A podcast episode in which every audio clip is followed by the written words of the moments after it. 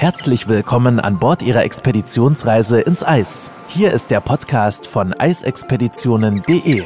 Christina Hillemann ist Ihre Botschafterin und absolute Expertin, wenn es um Reisen in die Antarktis und Arktis geht und nimmt Sie mit in die unberührten polaren Regionen dieser Erde. Begeben Sie sich auf die Spuren von Roald Amundsen, Sir Ernest Henry Shackleton oder Fridtjof Nansen und werden Sie selbst zum Entdecker.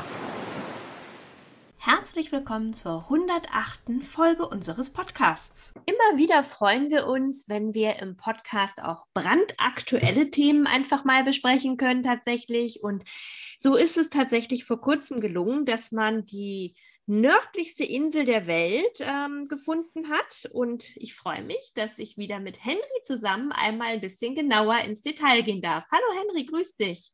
Hallo Christina, vielen Dank für die Einladung. Gerne, gerne. Danke, dass du da bist. Du, wir haben, haben uns ja gefreut. Ein spannender neuer Fund äh, in der Arktis, nämlich die nördlichste Insel der Welt. Wo liegt sie? Was haben Wissenschaftler entdeckt? Erzähl mal. sie liegt nördlich von Grönland. Ähm, und was hat man entdeckt? Also, die Geschichte ist relativ kurz umrissen. Die Wissenschaftler wollten zur nördlich, zur, zur ja, aktuell bekannten nördlichsten Insel der Welt, ähm, Urdak, ähm, Island und ähm, sind dann gelandet und haben dann aber irgendwann festgestellt, dass die Koordinaten nicht übereinstimmen und haben dann mit den äh, dänischen Behörden gesprochen von der ähm, GOS und haben festgestellt, dass sie 800 Meter nördlich davon sind. Und 800 Meter nördlich ist dann schon eine ordentliche Hausnummer. Man muss dazu sagen, wir befinden uns da nicht ähm, im, in einem klassischen Meer-Setting. Also wir haben nicht eine Insel und dann ein blaues Meer, sondern da oben haben wir viel Meereis. Das heißt, man kann schwer sagen, wo hört das Meereis auf, wo beginnt ähm, Land. Zumal Insel ist auch ein bisschen euphemistisch. Ne? Das ganze Ding ist 60 mal 30 Meter groß. Das ist jetzt nicht ähm, weltbewegend. Das ist so ein bisschen, äh, was man sich mal vorstellt. Genau, für, für Robinson Crusoe. Und dann kommst du in, tatsächlich in genau die richtige äh, Richtung. Sandbank ist ein gutes Stichwort. Die ist nämlich auch die Insel äh, nur ein paar Meter, ich glaube zwei Meter über Meeresspiegel hoch, mhm. was auch nicht sehr viel ist. Und dann kommt natürlich diese Schwierigkeit mit dem Meereis hinzu. Und daraufhin hat man dann festgestellt, dass man tatsächlich ähm, nördlicher der bisher bekannten Position ist. Eine Insel, die vorher noch nicht kartografiert wurde. Und damit man eben tatsächlich eine neue Insel ähm, definiert hat, die den klangvollen grönländischen Namen Kekatak Avanalek bekommen hat. Und ähm, das heißt so viel wie die nördlichste Insel. Perfekt, schön gesagt, genau. Jetzt erzähl uns doch mal einmal, du hast ja eben schon gesagt, Thema Eis. Ähm, man, man kann sich das auch nicht immer so einfach vorstellen, wie man es vielleicht bei Robinson Crusoe kennt. Also ähm, türkisfarbenes Wasser, irgendwo kommt eine Insel mit kleinen Palmen, sondern ist, ist das allein der Grund, warum hat man die Insel nicht früher gefunden oder einfach auch, weil man, wie du schon gesagt hast, nicht dran gesucht hat? Ähm, es ist ja sehr komplex. Können wir da noch ein bisschen mehr in die Tiefe gehen? Ja, also das Grundproblem ist, wir haben ähm, da oben einfach keine Palmen. Ne? Da ist schon mal schwierig, eine, eine Insel zu identifizieren. Habe ich schon wieder vorweggenommen, Entschuldigung.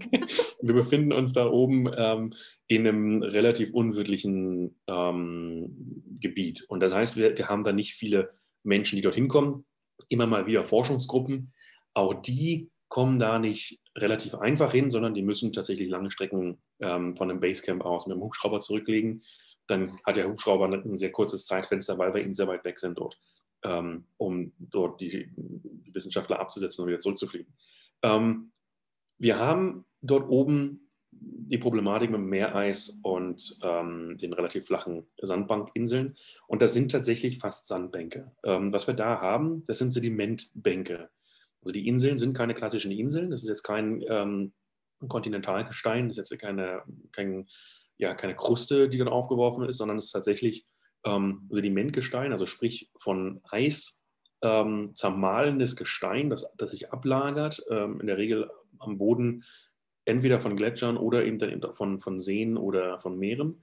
Und hier haben wir eine relativ flache, einen relativ flachen Sockel ähm, vom, vom Kontinentsockel ähm, Nordgrönlands. Und das Meereis, das tatsächlich dann dick genug ist, diese Sedimente aufschiebt und dann eben Bänke bildet. Und das ist das, was sich die Wissenschaftler im Moment erklären, dass eben diese Insel tatsächlich durch solche Meereisbewegungen entstanden ist. Und sie halt auch sagen, es ist nicht von Dauer. Also diese mhm. nördlichste Insel der Welt ist vermutlich eine temporäre Insel, die wieder verschwinden wird.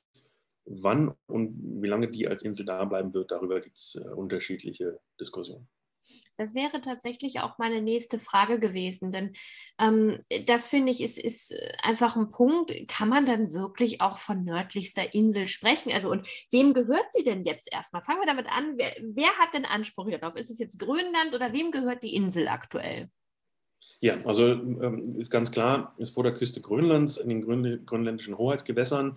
Ähm, sie wird im Grunde die 200-Meilen-Zone Richtung Norden minimal ähm, verändern, aber sie gehört zu Grönland. Da gibt es überhaupt kein, keine Debatte, kein, kein Zweifel zu.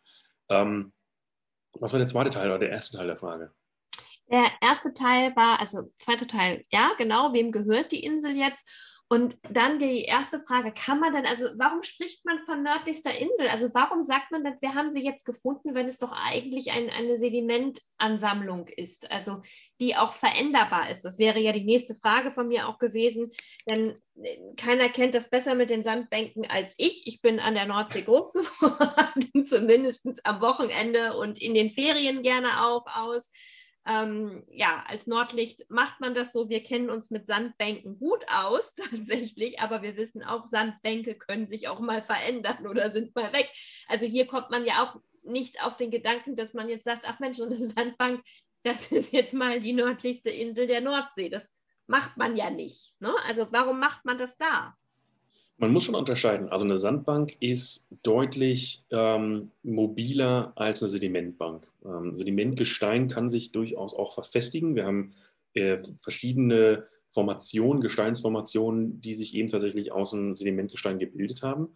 Und die bisher nördlichste Insel der Welt, Odak äh, Island, die ist schon seit 1978 bekannt und die gibt es auch immer noch. Also die ist immer noch vorhanden und das ist ja ebenfalls eine, eine Sedimentgesteinsinsel. Äh, ähm, das heißt, die verändert sich jetzt nicht, also wie wir es von der Sandbank teilweise manchmal können, kommt ja auch auf die Größe drauf an. Ne? Also die verändert sich jetzt nicht in, innerhalb von drei Wochen und dann ist das Sediment wieder weg, oder? Kann ja, muss nein. Also das ist immer äh, eine, eine, schwierige Geschichte. Das kommt auf die, ähm, auf die Rahmenbedingungen an. Also wenn wir plötzlich ähm, ein heftiges Wetter da oben haben mit vielen Stürmen und ein sehr brüchiges äh, Meereis, das sich viel bewegt, dann kann das passieren, dass eben diese äh, Meeres- und Meereisbewegung das Sedimentgestein ähm, abträgt und dann tatsächlich ähm, diese Insel wieder unterhalb der Wasseroberfläche ist und dann entsprechend nicht mehr als Insel klassifiziert wird. Die Wahrscheinlichkeit ist relativ gering.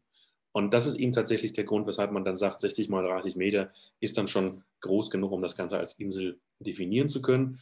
Ähm, da gibt es international auch ähm, Rahmenbedingungen oder ja, Rahmenkenngrößen, um das als Insel zu klassifizieren. Die wurden wohl erfüllt, weshalb man eben tatsächlich jetzt hier von der nördlichsten Insel der Welt spricht. Nun haben wir es gerade von Grönland jetzt ja mitbekommen, aber wie ist es denn, wenn wir an die kanadische Arktis oder auch an die russische Arktis denken? Gibt es da diese Funde auch? Ja, also ähm, insbesondere Franz Josefland ist sehr berühmt berüchtigt dafür, ähm, mhm. dass da immer mal wieder neue Inseln auftauchen und auch wieder verschwinden. Ähm, da gibt es ein ganz ähnliches Szenario. Und ähm, in der kanadischen Arktis ähm, ist das auch allerdings nicht so häufig der Fall. Also mir ist es da nicht so häufig bekannt wie ähm, jetzt rund um äh, Grönland und äh, Franz Josefland. Stimmt, Franz Josef Land ist ein gutes Beispiel, wo man ja immer noch nicht weiß, sind es jetzt 195 oder 197 Inseln oder wie viel sind es denn? genau, also hast, hast natürlich gut beschrieben, klar, wobei die manchmal ja auch doch also gefühlt etwas größer sind als 60 mal 30 Meter zumindest, die man so klassisch anläuft mit einer Expedition. Warum hat Grönland diese Struktur, dass man, also einmal für uns vielleicht ähm, so ein bisschen bildlich gesprochen, wo befinden wir uns gerade? Wenn wir Grönland uns vor Augen stellen, dann haben wir einmal den Bereich oben Richtung kanadische Arktis, dann gibt es zwischen Grönland und Nordpol noch einen Bereich, befinden wir uns dann zwischen Grönland und Nordpol sozusagen. Genau, also das ist genau die Region, in der man ähm, auf diese Insel gestoßen ist. Das ist ähm, tatsächlich nördlich von, von, von Pearyland, ähm, was ja lange Zeit auch debattiert wurde, ob das eine, eine Insel ist, also sprich äh, komplett vom Wasser umgeben dann tatsächlich als Halbinsel ähm, identifiziert wurde. Aber die befindet sich ähm, dem vorgelagert, also näher am Nordpol. Und wir äh, sprechen hier von einer besonderen geopolitischen Bedeutung, weil eben tatsächlich Dänemark als ähm, ja, übergeordnete Staatsmacht zu Grönland tatsächlich hier den eigenen Territorialanspruch ähm, Richtung Nordpol ähm, unterstützt sieht mit dieser neuen ähm, Insel. Ja. Die 60 mal 30 Meter groß ist. In der Tat. Wir warten jetzt darauf, dass dort äh, Donald Trump einen neuen äh, Golfclub anlegt. Ja, das wäre Nee, der Kauf hat ja Gott sei Dank nicht geklappt. Also von daher noch machst du Witze drüber. Eigentlich sind wir alle froh, dass das nicht funktioniert hat. genau. Aber Thema, ja gut, Besitzansprüche, du meinst also, dass die, das, äh, das einfach dazu beiträgt, dass man noch mehr davon ausgeht, dass der geografische Nordpol eigentlich der Bereich ähm, eher zu Grönland gehört als zu Russland oder der kanadischen Arktis? Naja, das ist eine, eine, eine, eigene Episode für sich. Aber wenn wir uns mal die Geologie der, des Nordpols anschauen oder des, des, Nordpolarmeeres, dann kann man eben tatsächlich gar nicht sagen, ja, der Nordpol gehört zu Russland oder zu Grönland oder zu mhm. ähm, Kanada, sondern gehört tatsächlich zu allen. Denn wenn wir mal 60 Millionen Jahre zurückschauen, dann sehen wir, wie sich die tektonischen äh, Platten verschoben haben und es ist für mich überhaupt keine Überraschung, dass wir eben am Nordpol Gesteine finden, die sich eben äh, in Russland wiederfinden, die sich aber eben auch in Grönland wiederfinden oder in Kanada, weil eben dieser Bereich oben sich erst vor 60 Millionen Jahren geöffnet hat. Ähm, also vor 60 Millionen Jahren tatsächlich die Nordküsten, wenn wir so wollen, Grönlands, Kanadas und Russlands tatsächlich ähm, eine Küste gebildet haben. Ähm, das ist eine schwierige Kiste, das ist aber Geopolitik, da möchte ich mich nicht ein, da habe ich meine eigene Idee von, aber ähm, ich glaube, das wird jetzt hier nicht der, der Superbeweis äh, Dänemarks, dass ähm, der Nordpol zu Grönland gehört. Ähm, das glaube ich nicht. Aber ist auf jeden Fall das dem, Grön, äh, dem, dem Nordpol nächstgelegene Land ist, äh, ja, ist mit dieser Insel neu definiert. Ja. Das heißt, es ist nördlicher als Franz Josef Land beispielsweise. Ja. Interessant ist ja für unsere Zuhörer immer, die dann gerne auch mit den Expeditionsschiffen reisen, ob wir dort mit den Expeditionsschiffen hinkommen. Nee, leider gar nicht. Also, ähm, das äh, habe ich versucht zu umreißen mit, ähm, sehr schwierig auch für Wissenschaftler dorthin zu kommen. Also es ist ja. sehr, sehr selten. Ähm, wir reden hier von einem Gebiet, das vermutlich der letzte Teil der Arktis sein wird, der noch mehr Eis aufweisen wird, wenn sich die Klimaveränderungen so weiter fortsetzen, ähm, wie sie sich bisher abzeichnet. Ähm, wir haben hier tatsächlich fast ganzjährig, nee, wir haben ganzjährig mehr Eis. Das macht das eben halt auch so schwer zu ähm, identifizieren, das heißt, ob es sich um eine Insel handelt oder nicht. Ja. Das bedeutet also, es kann durchaus sein, dass wir im, im kommenden Sommer vielleicht ähm, die nächste nördliche Insel finden, oder?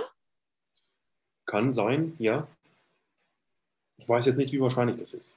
Mhm, aber also es könnte passieren, meine ich damit. Also es ist nicht ausgeschlossen, wie du eben gerade selber gesagt hast, aufgrund des Meereises, dass es halt trotzdem auch äh, weitere Inseln, weil man vielleicht hat, das war vorher eine Insel beispielsweise, wie wir auch bei Novaya Semlja ja gelernt haben, dass es ähm, mal ursprünglich als eine Insel angesehen wurde, bis man dann festgestellt hat, ähm, eigentlich ist es durch Eis getrennt, aber irgendwie dann doch ähm, wirkt es wie eine Insel, ist es aber nicht.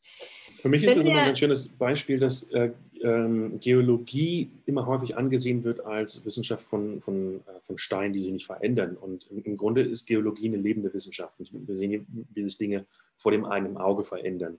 Geologische Zeiträume sind immer sehr, sehr weit, ähm, kann man kaum, kaum verstehen, kaum, kaum verarbeiten. Und hier sehen wir das eben tatsächlich vor dem eigenen Auge. Das heißt, wenn wir versuchen zu verstehen, dass Geologie auch ähm, in menschlichen Zeiträumen Dinge verändern kann, wie wir es zum Beispiel beim Vulkanausbruch ähm, in, in, Island oder La Palma sehen, ähm, dann können wir uns auch vorstellen, dass wir eben tatsächlich die Möglichkeit haben, dass nördlich von Grönland äh, oder nördlich von Kanada oder nördlich von Russland neue Inseln entdecken, äh, entstehen und äh, entdeckt werden. Ja. Absolut. Spannend, spannend. Dadurch bleibt es ja auch immer spannend, sowohl für die Forscher als auch für unsere Expeditionsgäste. Nun haben wir ja gelernt, dass wir dort leider nicht hinkommen. Trotzdem ist es immer wieder spannend, einfach auch, wie du eben gerade schon schön zusammengefasst hast, mit, also damit im Prinzip zu konfrontiert zu werden, dass es immer auch wieder Neues entstehen gibt. Das macht ja irgendwie so eine Expedition für uns auch so spannend. Es ist nach wie vor aber auch eine unentdeckte Region, wenn wir teilweise oben im Norden Grönlands mit den Expeditionsschiffen unterwegs sind. Kurz zusammengefasst einmal für die Gäste, wie weit nördlich und wo ist es denn die nördlichste Stelle, die wir, wenn wir eine Grönland-Expedition machen, mit den Gästen anfahren? Mit den Grönland, äh, bei Grönland-Expeditionen fahren wir in der Regel Thule als äh, nördlichsten Punkt an. Das ist so die Region, die mir ähm, mhm. dort vor, ähm, ja, vor, vor, Augen liegt. Äh, Baudin-Fjord in, in, mhm. in, Grönland, Nordgrönland. Mhm. Ähm, Im Fjord, vom, ja, wo, die alte, die ehemalige Thule-Siedlung ähm, war mhm. und heute die, die Air, Air, Force Base ist.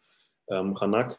Und Kanada, dann natürlich genau. Ähm, auf der anderen Seite in, in, in Kanada Richtung Ellesmere Island schon geht.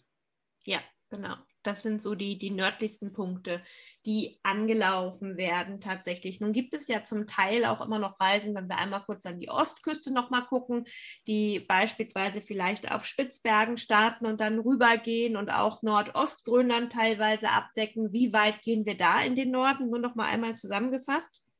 Das kommt immer ein bisschen darauf an, ähm, wann wir da unterwegs sind, aber das Meereis verhindert in der Regel, dass wir wirklich weit nördlich anlanden können in, in äh, Ostgrönland. Die frühesten Anlandungen finden in der Regel rund um Kaiser Franz Fjord ähm, ja. oder Kong Oscar Fjord statt und dann Richtung äh, Skorosbysund runter. Das sind so die, die Hauptgebiete, die wir da haben. Alles andere ist eher unzugänglich durch das Meereis. Genau. Henry, vielen Dank für die kurze Erläuterung, damit alle einmal wissen, was hat es mit der nördlichsten neuen Insel praktisch auf sich und ähm, bleibt die jetzt immer oder geht sie vielleicht? Ich glaube, das war für alle mal ganz wichtig. Man hat es immer irgendwo in den Medien nochmal gelesen, aber so richtig nachvollziehen oder verstehen kann man es dann manchmal nicht. Aber jetzt definitiv ja. Ich danke dir für deine Zeit und für die tollen Erklärungen. freue mich auf viele weitere, die bei uns noch folgen im Podcast. Und danke auch den Hörern fürs Zuhören. Macht's alle gut. Vielen Dank. Tschüss. Wenn Sie mehr zu den einzelnen Reisen erfahren möchten, besuchen Sie www.eisexpeditionen.de und hören Sie auch beim nächsten Mal wieder rein.